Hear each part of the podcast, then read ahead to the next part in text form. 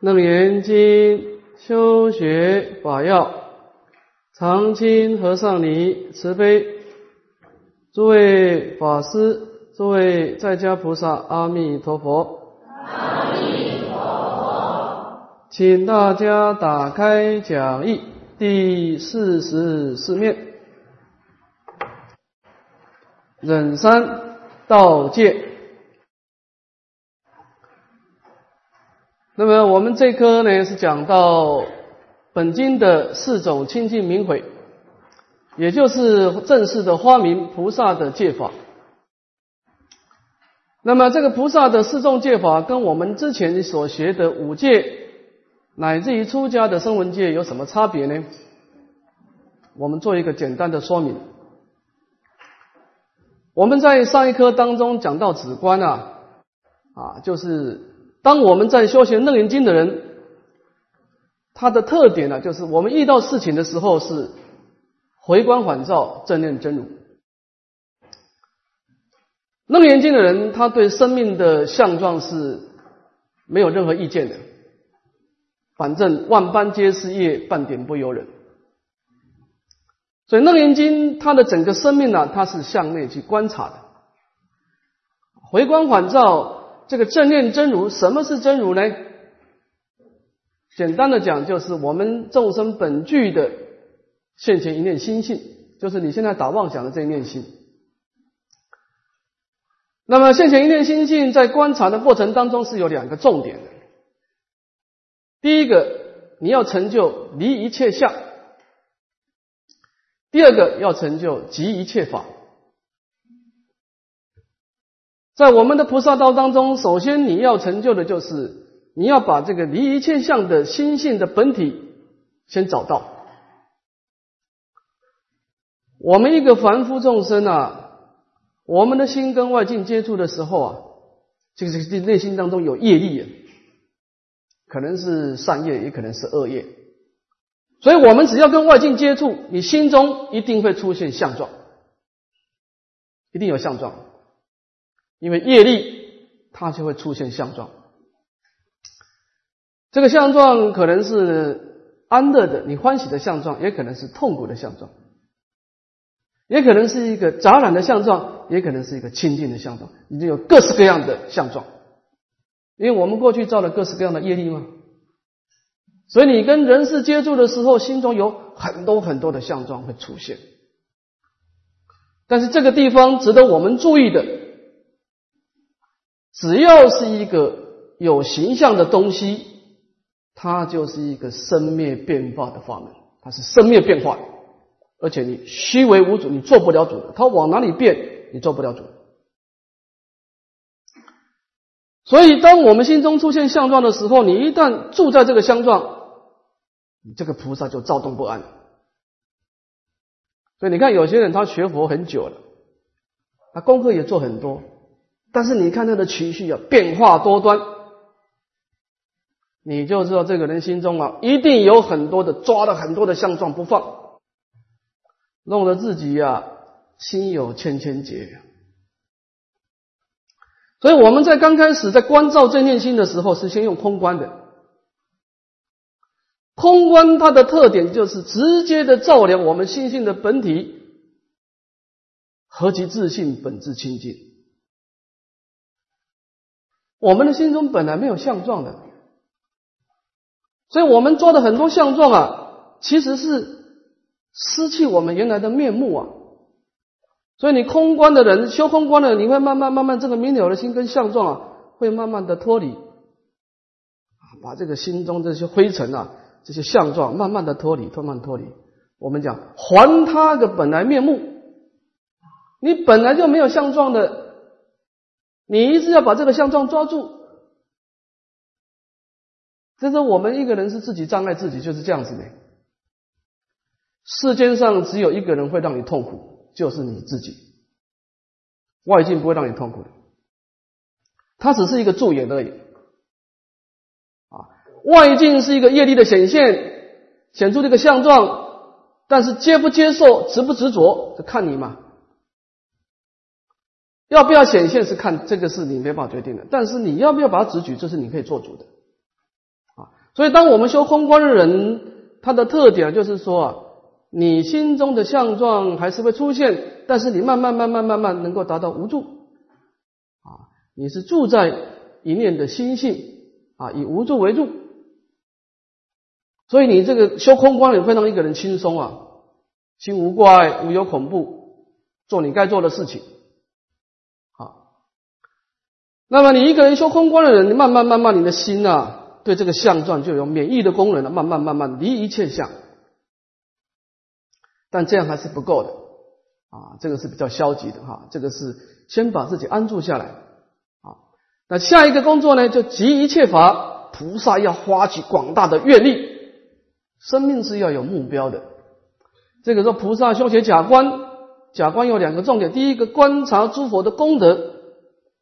甚至需求好药之心，诸佛菩萨无量无边的波罗蜜，菩萨有好药心。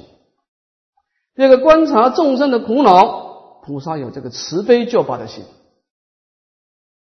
所以菩萨在观一切法空的时候，他升起的两个愿望：第一个要上求佛道，第二个下化众生呢，就是一直这个业力产生菩萨的动力，开始忏悔业障，积极治疗。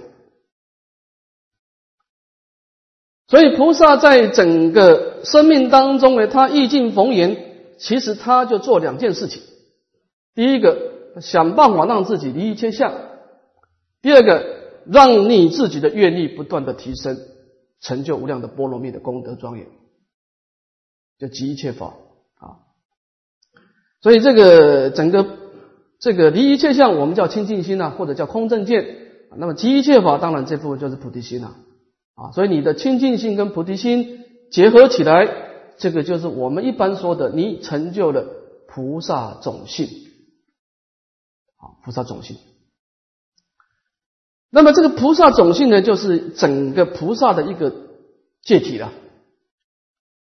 所以我们在研究戒法的时候，你每一个杀道淫妄这四个戒法，你一定要跟你前面的菩提心跟空正见呢，要相融通的。菩萨的界定会是互含互摄，他没办法切割的。不像声闻戒法，它是戒就是戒，定就是定，慧就是慧，三个没有很明明确的关系，没有直接的关系，只有间接的关系啊。但是菩萨的戒法它不是，它戒法跟止观一定有关系。所以我们在研究菩萨戒法的时候，他每一个戒法的解释啊，你会发觉它有两层意思的。第一个，它的一个表层的意思，就是佛陀治这条戒是对菩萨的一种身口意的规范，这是一层意思，表层的意思，一种规范规范意。第二个，它有它深层的意思，就是佛陀在治这条戒的时候，他是在发挥菩萨道的精神，有它的深层的精神。比方说，我们看前面的杀戒。杀戒从它表层的意思来看，就是佛陀要我们不能够去伤害有情的生命嘛。那这个是表层意思了。但是你看经文里面，佛陀有他的深意，就是你不能吃众生肉，因为你这个菩萨道的精神在慈悲护生嘛，你要尊重生命嘛。你今天好不容易产生的空正见，产生的菩提心，你每天吃众生肉。伤害你菩萨道的精神，慈悲心没有了，慈悲心没有，菩提心也没有啊。所以说，这个我们在研究菩萨戒法的时候啊，你一定要掌握两个重点：第一个，它表层的规范；第二个，它深层的精神。好，但从经文来看，佛陀对于他的内在的精神的发挥，它的比例是更多了，比它的规范的内涵是更多了。我们看经文就就就弄清楚了哈。好，我们看这个忍三的道戒，这个道戒的基本的表层定义呢，就是不予而取他物，就是主人没有给予，但是我们用非法的手段来夺取他人的财物。这个地方包括了私下的偷、公然的抢，乃至于用欺诈的方式来骗取，通通属于道戒所收摄。好，这个经文我们比较长，我们分成三大段。先看第一大段：请合掌。安然，又复世界六道众生，其心不偷，则不随其生死相续。如修三昧本出尘劳，偷心不除，尘不可出。纵有多智禅定现前，如不断偷，必落邪道。上品精灵，中品妖魅，下品邪人，诸魅所着彼等群邪，亦有徒众，个个自谓成无上道。我灭度后，末法之中，多此妖邪炽盛世间，潜逆奸欺，称善之事，各自为己得上人法，玄惑无事，恐令失心所过之处，其家好善。好的，首先我们把这个道界的一个持戒的一个功德，它的一个相貌表达出来，就在凡夫的六道众生当中啊。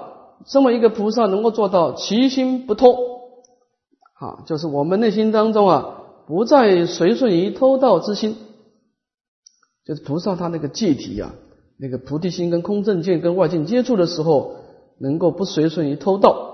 那么这样子呢，在因地上不随顺于偷盗，在果报上呢，就慢慢慢慢不随顺生死的果报的相续啊。他的标准就是其心不偷啊。我们看第二段，那么为什么不偷呢？佛陀先讲出他的一个理由，就是我们修学大乘的真如三昧，我们的目的要处理三界生死的。但如果偷心不足，生死是不可以了的。这个地方的偷心啊，它是有两层意思的啊。我们前面说过，第一个表层的一种身口意的规范，第二个它深层的一个精神。这个从他偷盗的精神来看呢，看到后面的经文呢，佛陀是在发明了一个菩萨。什么叫偷心呢？你只要还贪求三界的一正恶报，这个就是偷心了。对生命的果报特别的执着，念念不忘，那么这个叫偷心了啊！这个就是他，因为你这样，你伤害你的空正见，也伤害你的菩提心了啊。那么这以下呢的过失呢，主要的是掖着佛陀的发挥这个偷心呢，是先掖着表层的规范，然后后面那一段才发挥它的深层的精神。先看它的表层意思哈，就是为什么不能偷呢？这个地方有一个重大的理由，就是说，假设一个人他有多闻的智慧，有少分的禅定，他的功课的加行也非常的多，但是他经常会去有这个。夺取他人东西的一个欲望跟行为，那么他会他最后什么果报呢？叫邪道，邪取之道。这个邪道众生啊，看这个经文是两个众生，第一个是畜生道啊，第二个是鬼神道啊。这个这两个道啊，都是心术不正的啊。看经文就清楚，什么叫邪道呢？就是福报大的是一种精灵。这个精灵啊，它的本位是一个畜生，比方说它是一个老虎或者是一个狐狸。那么这个畜生，他每天呢，因为他这过去生的习气啊，偷盗，他喜欢去占别人的便宜呀，去偷取别人的东西啊，他就去盗取日月的精华。时间久了以后，就变成精灵了啊，叫做狐狸精啊、老虎精等等。他就是吸收日月的精华以后啊。他就能够变现做人啊，变成男众、女众，各式各样的变现啊，这个叫精灵。中品妖媚，前面的精灵是它的本位是畜生，这个地方的本位是鬼神。那这个鬼神他是欢喜偷取人类的精气，把人类的精气吸走以后呢，他变成他个人的能量啊，啊，也可以做各种变现啊，妖媚。下品的邪人。这是一个人道了。这个人道呢，它是呢为前面的精灵跟妖媚啊所附身啊，来当做他们的一个媒介，帮他们做事情的，叫邪人啊。那么这是上中品、上中下品啊。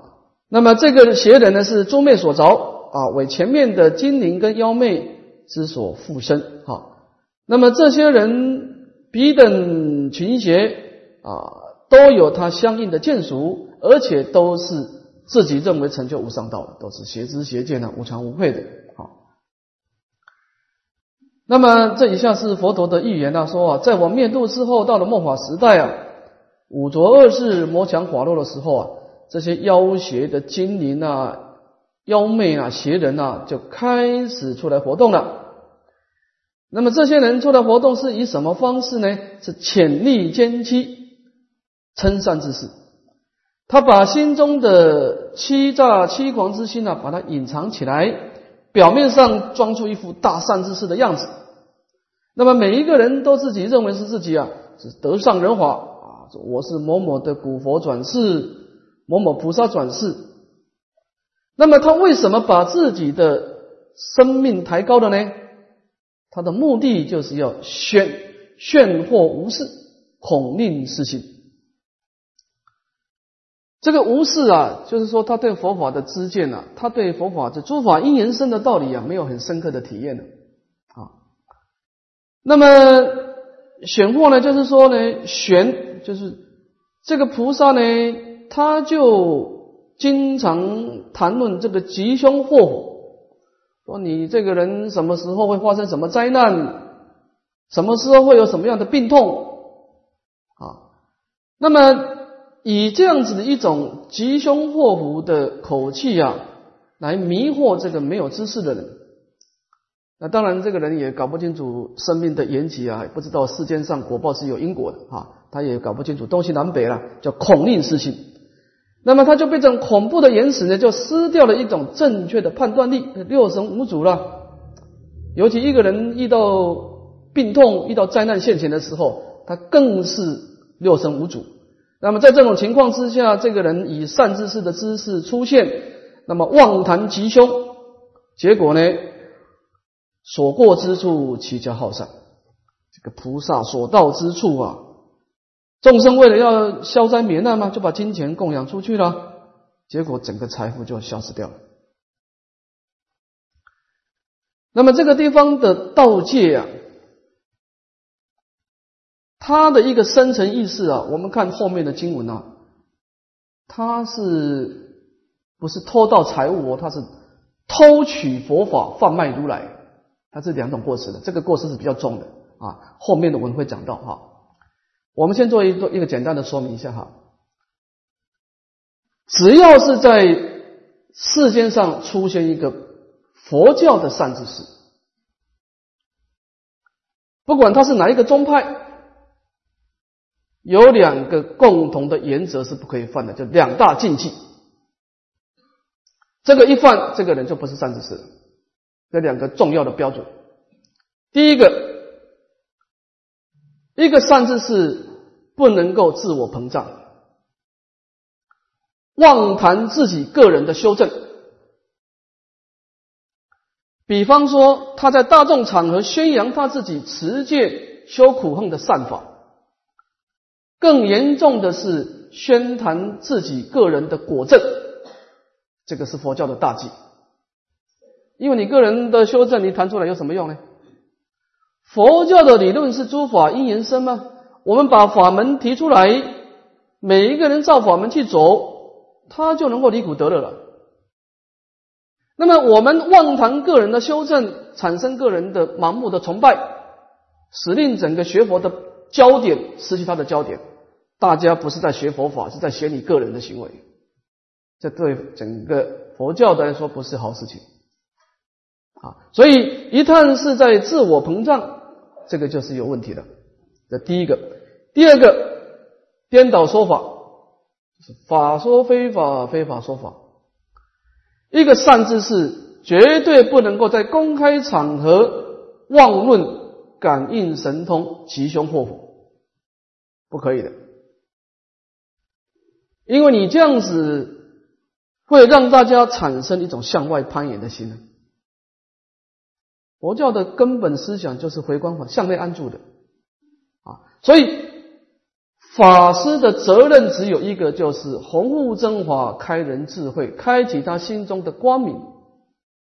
那么自我膨胀跟颠倒说法都有误导众生的过失，把众生误导到另外一个方向啊，所以这个在佛陀的后面说啊，就偷取佛法。贩卖如来，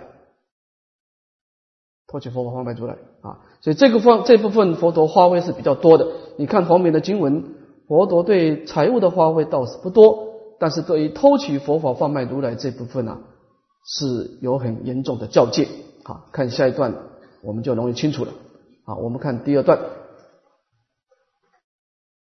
我教比丘寻方乞食，令其舍贪成菩提道。诸比丘等不至熟识，寄于禅身，履薄三戒，施以往还，去无返。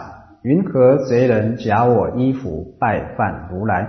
造种种业，皆言佛法，却非出家具戒比丘为小乘道。由是一物无量众生堕无间狱。若我灭后。岂有比丘发心决定修三摩地，能以如来形象之前生燃一灯，烧一指节，及于身上燃一香柱。我说世人无始数载，一时筹毕，常以世间永脱诸肉，虽为其名无上绝路。世人于法以决定心，若不为此舍身为因，众臣无为必还生人筹起数债。如我马卖正等无异，如教世人修三摩地，后断偷盗，是名如来仙佛世尊。第三决定清净明慧。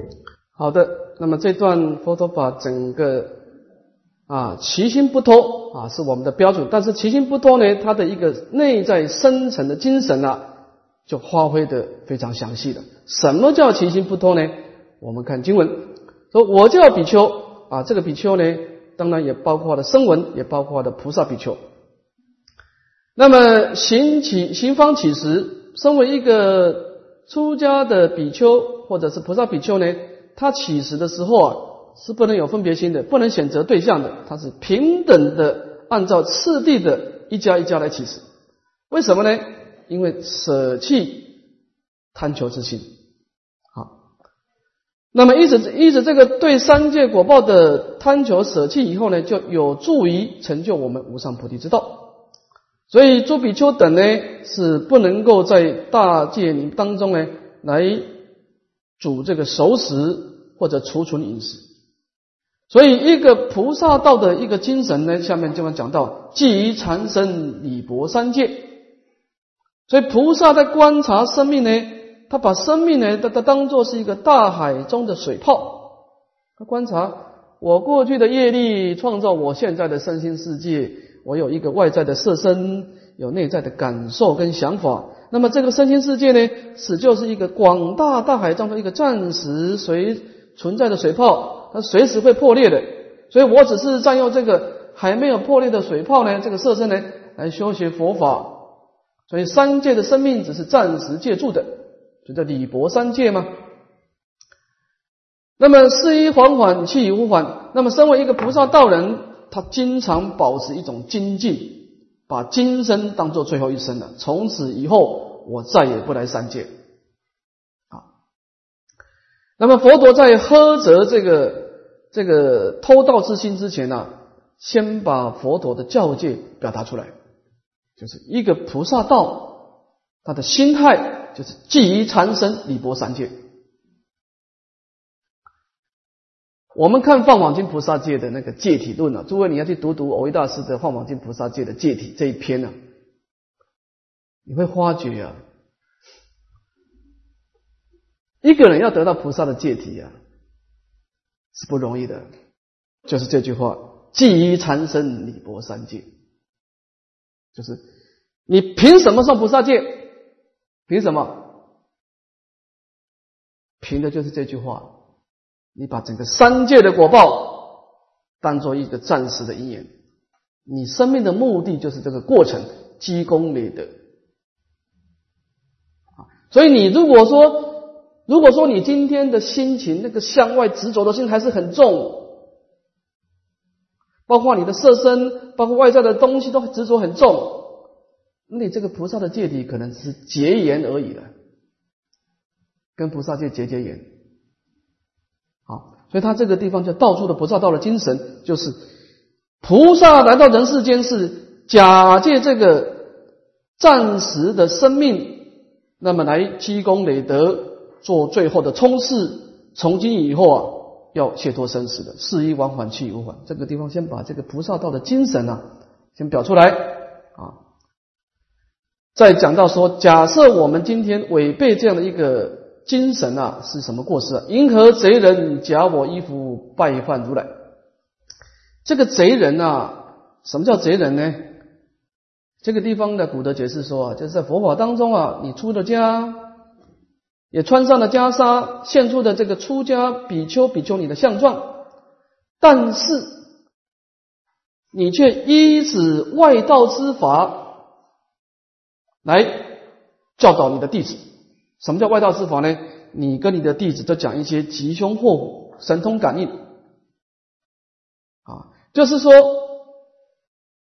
假我衣服拜饭如来。那么这个地方有两个过失。第一个贩卖如来，第二个偷取佛法。佛的功德是宣说正法，佛有说法之恩吗？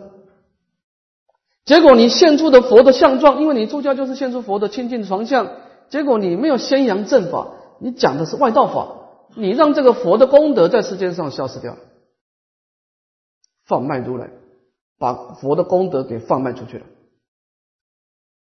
你没有扮演佛陀说法的角色啊。第二个，偷取佛法，佛法有开慧之恩，你宣扬的佛法进入到众生的心中，一定要把众生心中的光明点亮的，让他知道什么是功德相，什么是过失相，什么该做，什么不该做。你要让他产生一个抉择判断的能力，他自己要自觉。一个人的生命改变来自于自我觉悟吗？自觉、自省、自调，他才能够自我反省、自我调伏，所以他生命慢慢离苦得乐。这法有开慧之恩呢。结果你信仰的佛法，他跟着你学这么多年，他越学越颠倒，越学越颠倒。啊，所以说这个地方就不但是贩卖如来，还把佛法的功德、这个开慧的功德也失掉啊。那么这种人结果就是造种种业啊，这个业当然是偷盗之业嘛，偷盗的佛法，偷盗的佛陀。那么皆言佛法，把这个外道之法都说成是佛法，反过来却却非这个非是诽谤啊！如法持戒、如法说法的比丘比丘尼，说他们是小乘之道，不知道善巧方便啊。那么他的结果呢？就有两个结果了：由是一物无量众生；第二个堕无间狱。从利他的角度，跟着他学的人，每一个人都是颠颠倒倒了，一盲引众盲啊，相继入火坑啊。这是第一个。第二个，他自己呢，因为误导众生的关系呢，死后堕入无间地狱了。那么这个地方的偷盗的最大的过失，说偷取佛法，贩卖如来。他的过失在哪里呢？就是误导众生。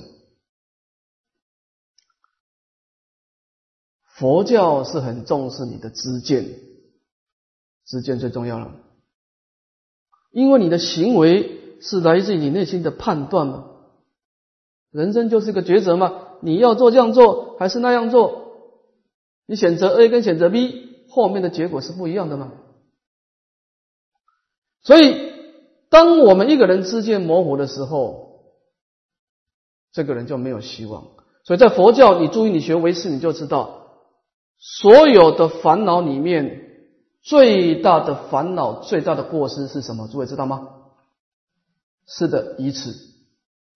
没有一个过失比这个严重。愚痴的人造罪啊，是无惭无愧。所以你看，诸位，你看。你看，我们今天看这个果报，那个果报可以看因地。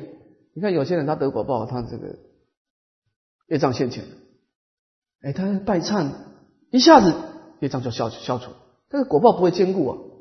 有些人业障一现前的时候啊，你怎么怎么忏都没有用的。就是你因地的时候是无常无愧，依止邪知邪见无常无愧所造的业啊，他得果报的时候啊，那是非常糟糕。那几乎是一个定业不可转。我们今天明白道理，有时候会一时糊涂啊，也会造业呀，是的。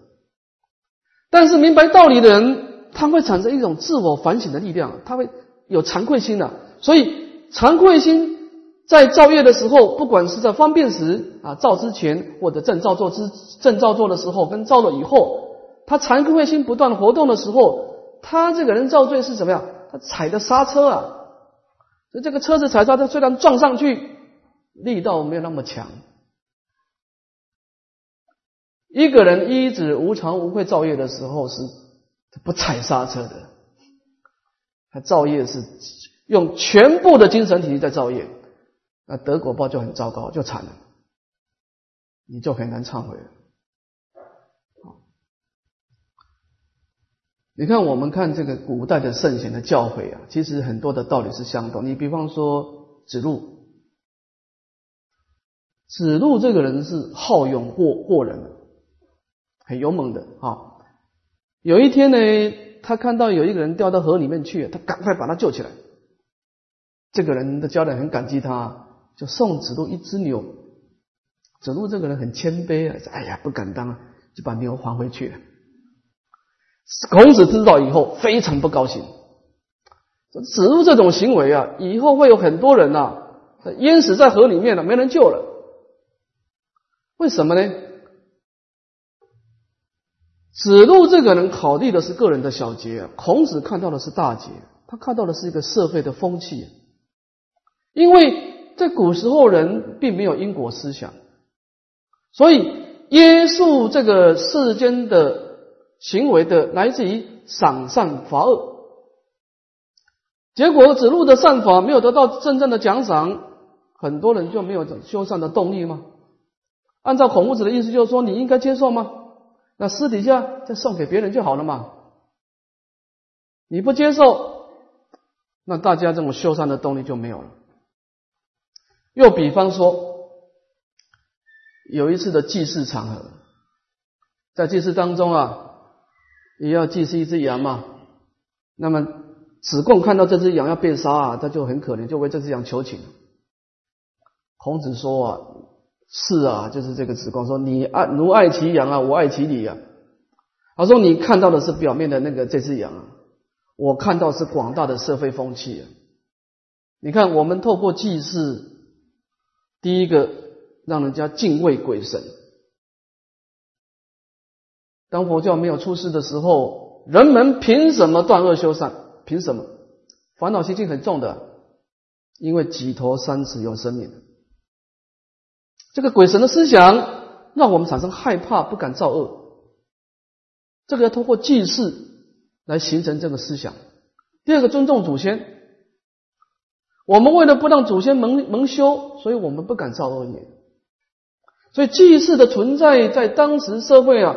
是维持一个人断恶修善的一种力量，好，所以说呢，总而言之，不管是世间的圣贤、出世的圣贤，他们重点就是培养众生的知见，啊，造善成就安乐的果报，造恶成就痛苦的果报，啊，所以说这个地方，假设我们遗误了无量众生，那这样子的过失当然最重了。他产生错误的判断，比方说啊，我造了恶业，我怕啥？我师傅帮我加持就好了。你是在害他，因为他刚开始的时候还不敢造太大恶业，你每一次把他的业力挡掉，等到他哪一天业恶贯满盈的时候，你挡不住，你就知道怕了。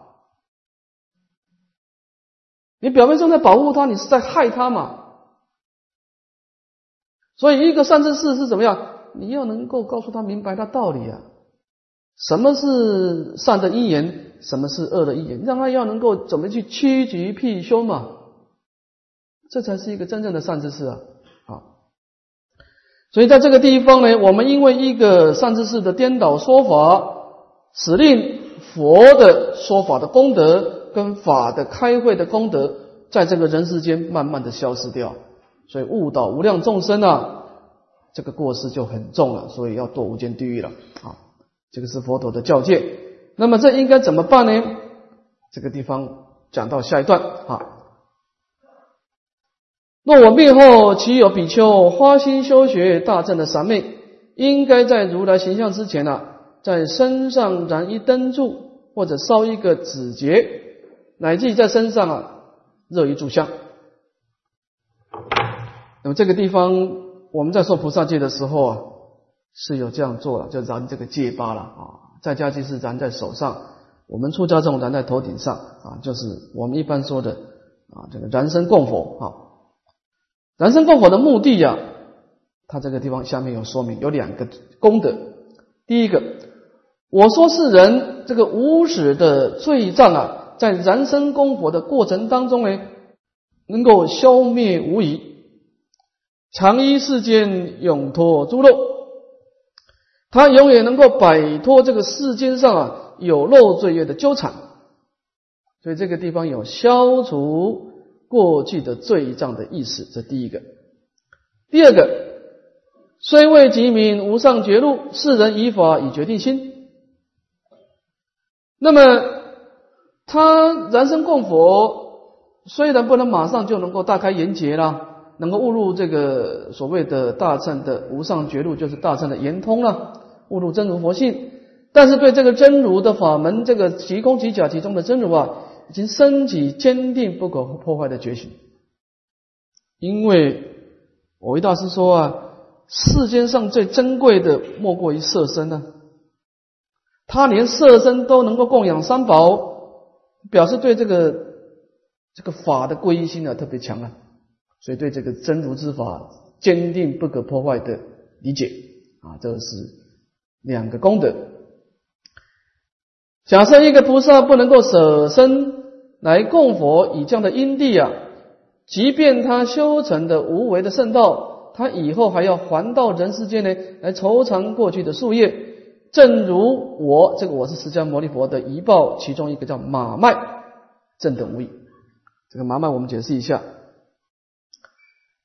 佛陀在舍卫国啊，他有一次结下安基啊，受了一个国王叫阿奇达王的邀请，到这个国王的花园啊来应供。那么这个佛陀带着这个如法的比丘僧团来到这个阿奇多王花园的时候啊，糟糕了，阿奇多王啊被魔王所蒙蔽啊，就把这件事情忘了。结果三个月都没有派人去供养佛陀跟僧团，而且糟糕了。佛陀是进退两难了，因为已经答应人家了，答应的这个国王给他应供，也不能出去托钵吗？那结果还好，在这个花园当中有一个养马的马师，他把他的马脉啊，这个养马的马脉啊，拨一半来供养佛陀跟大众使，啊，这个是佛陀的遗报。那么因为佛陀在过去生因地的时候。曾经用恶口说的，你们这些啊出家众啊，不是生产啊，只有资格吃马麦，以恶口来诽谤这个出家的比丘啊，所以招感这个果报啊。我们看最后的最最后的总结：如教世人修学大乘三摩地，那么从前面的不淫不杀呢，最后要断这个偷心，是仙佛世尊啊第三个决定。不可改变的这个清净明确的教诲，这个地方呢，佛陀为了要让我们舍弃对三界果报的贪求啊，他提出了一个烧身烧背供佛的一个思想啊。这一点我们做两方的说明哈。第一点，为什么烧身烧背能够消业障呢？业障不是心理的事迹吗？为什么跟色身有关系呢？我为大师解释说啊，因为所有的罪业都是因此色身而起，所有的罪业，你一个人会造杀盗淫啊，都是跟色身有关系。所以你以前，我们以前是依止这个色身呢而升起一念的疑思颠倒之心造罪了，那么现在还得要依止色身而产生。忏悔的花愿的心来燃身燃背来消这个业障，所以当燃身燃背的时候，在点戒发的时候啊，他是要花愿的，花从今以后我某某某过去的不要谈了，从今以后，所以菩萨是看未来。从今以后，我要四断一切恶，无恶不断；四修一切善，无善不修；四度一切众生，为众生不度化。他在人生在这个身体那个痛觉现前的时候啊，激发菩萨的愿力。那么这个时候念念的这个花愿呢，就把这个罪业给消掉了。啊，这是第一点说明。他为什么能够消业障？第二点，这个人生供佛这件事情哈。我们要做一个说明，就是说这一件事情是要量力而为的。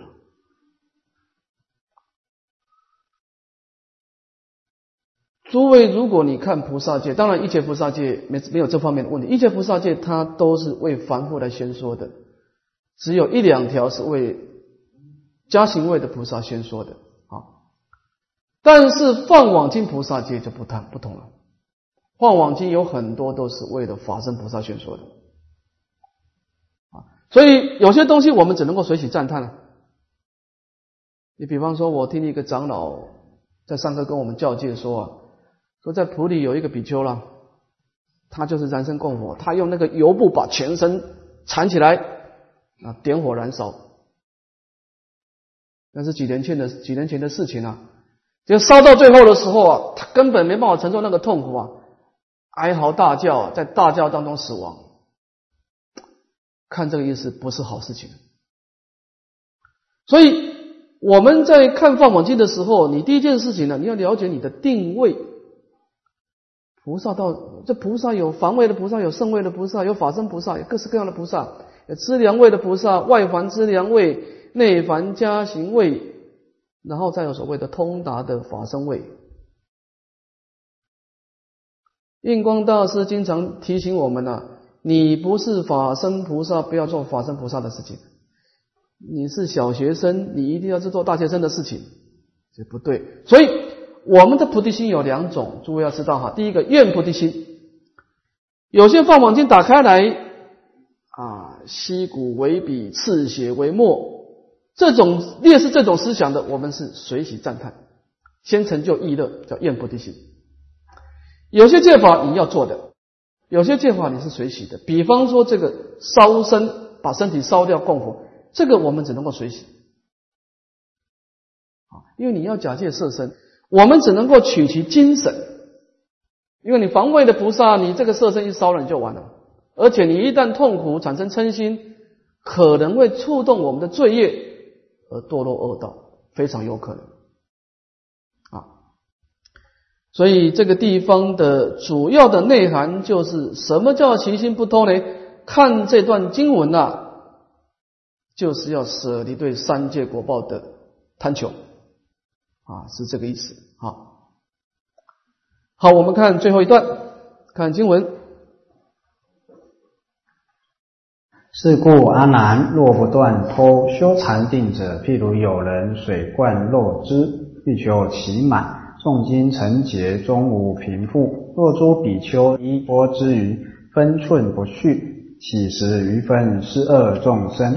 于大集会合掌礼众，有人垂立同于称赞，亦使身心恶俱捐舍，身肉骨血与众生共，不将如来不了义说，回味即解以悟初学，佛应世人得真三昧。如我所说，名为佛说；不如此说，即波旬说。好的，那么最后佛陀对我们这个菩萨道的其心不贪啊，这个标准呢，做一个总结了。为什么要不贪呢？因为它是修学三昧的一个重要的根本。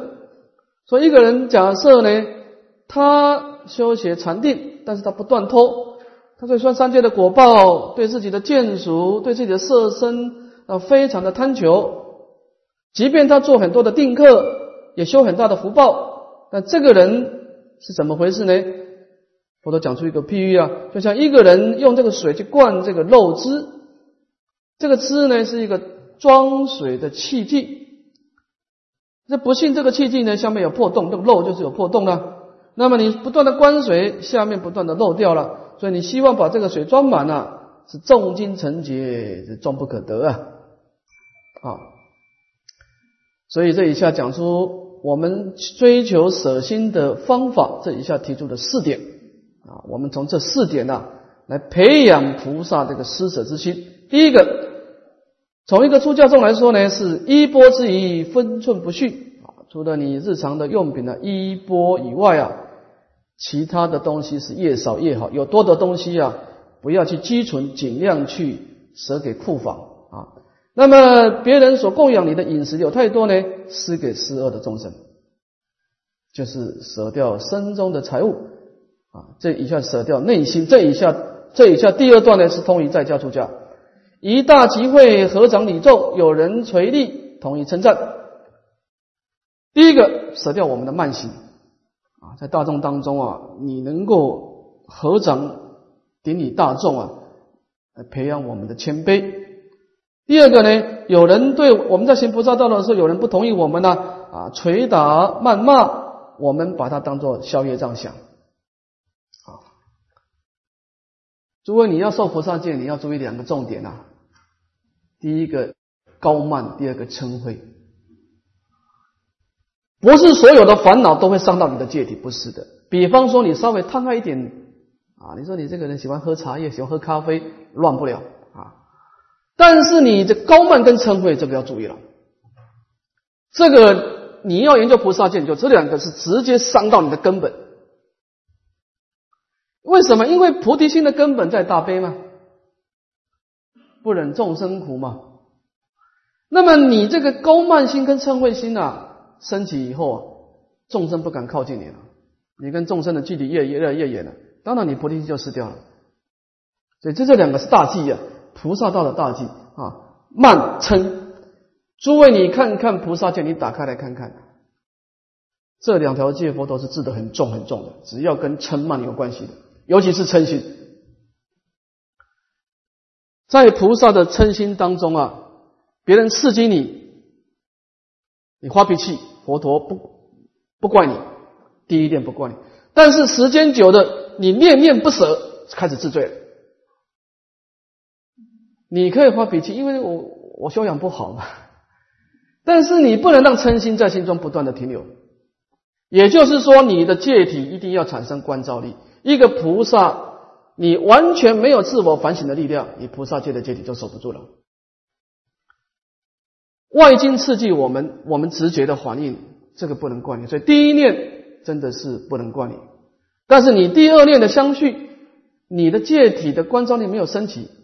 就开始治罪了，啊，所以这个地方有关嗔心的罪是治得特别重啊，你不能让它相续，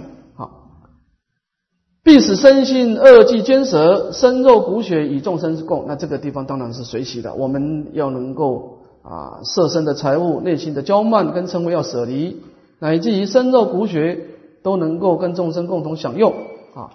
最后要舍掉对于佛法的执着。前面是舍掉财物、内心的烦恼，这个叫舍掉佛法。说不要将如来不了义教。佛陀在说法有实法跟全法，实法就是佛陀他内心想什么就讲什么，啊，这是他的内心的真实的想法、真实的知见啊，叫佛的知见。那么全法就是说，佛陀本来想要讲这件事情。但是外在的环境不记住，你讲了以后他得不到好处，所以佛陀只好怎么样呢？施设方便。比方说，佛陀在戒律里面，佛陀允许出家比丘在佛寺的时候吃五净肉。你说，哎，为什么不能吃呢？佛陀在世的时候就规定可以吃的，那你这个是咬住方便法不放吗？你不能这样讲啊。那是因为佛陀在当时的环境之下，啊，那个时候环境都是石头，就长不出蔬菜嘛，所以佛陀用神通力变现出来的嘛。那么佛陀这样讲，是因为当时的环境他不得不这样先说嘛，就为时事权啊。所以我们到了后世，不能够把这个不了义教，为了佛陀为了要顺从环境的因缘。而先说的不了义教，把它当做自己的一个支见，那么甚至于把这个支见去误导后面的初学。那么只要能够依止这样的一个真实，用一个开阔的胸量，用个更开阔的胸量来修学佛法，我们就容易通达真如三昧。那么最后总结，能够如我前面所说呢，是一个正法眼障正知正见；如果相反先说呢，就是魔王的邪知邪见。我们看这个整个经文的结构来看呢，佛陀的其心不偷啊，这个偷是就是那个慈悲喜舍那个舍。一个人你有慈悲心不难，你起欢喜心也不难，但是那个舍要舍得下啊。参空书他在讲到菩萨道的精神呢，他讲到一个思想，就是你一个人你受的菩萨戒，你要修这个舍心呢。你要先学斜吃亏做左手，斜吃亏，学吃亏就是说你付出的多，但是你得到的少。我们现在能思考都喜欢，哎，我要付出的少，得到的多啊。我问大家一个问题啊，在你的思考模式里面，你觉得我为人人是对，还是人人为我比较好？哎，是这样，这这个你讲。你的思考模式会影响到你未来的生命呢？如果你认为说我是相信我为人人是对的，你这个人的生命是往上在走，你的福德智慧往上在跑。如果你深信人人为我是对的，那你人世间来你你是来消福报的，你是往下。我们可以做的不够好没关系，但是你的方向不能错。我们建立一个知见，叫做认清路头，就是说我这个人还有习气，没有错，还有烦恼，但是我知道我的方向在什么，所以为什么我们要读圣贤书啊？就是确认我们的目标嘛。你的目标正确了，虽然我们有一些脾气，有一些习气，但是你不管怎么弄，你总会产生自我反省、自我调整嘛。你会慢慢慢慢的，好像说一个大海里面一个船。风浪不断的打，波浪不断的汹涌，但是你的知道你的方向，即便你方向刚开始有点偏差，但是你怎么样还是往这个方向在走嘛。所以他这个地方就是说，你要建立一个牺牲奉献的精神，说学吃亏，你这个人就有救了。这个舍心呢，啊，你对你在今生当中。你对佛教对众生的付出比较多，你得到的比较少，但是你又是心甘情愿，你今生的福报是这样往上在跑的，啊，所以这个地方我们在看这个道界啊，除了它表层的规范以外啊，你要看到佛陀那个深层的精神，那个舍心，要把这个精神读出来，你才能够知道你未来的一个修学的方向。好，我们先休息十分钟啊，十五分钟啊。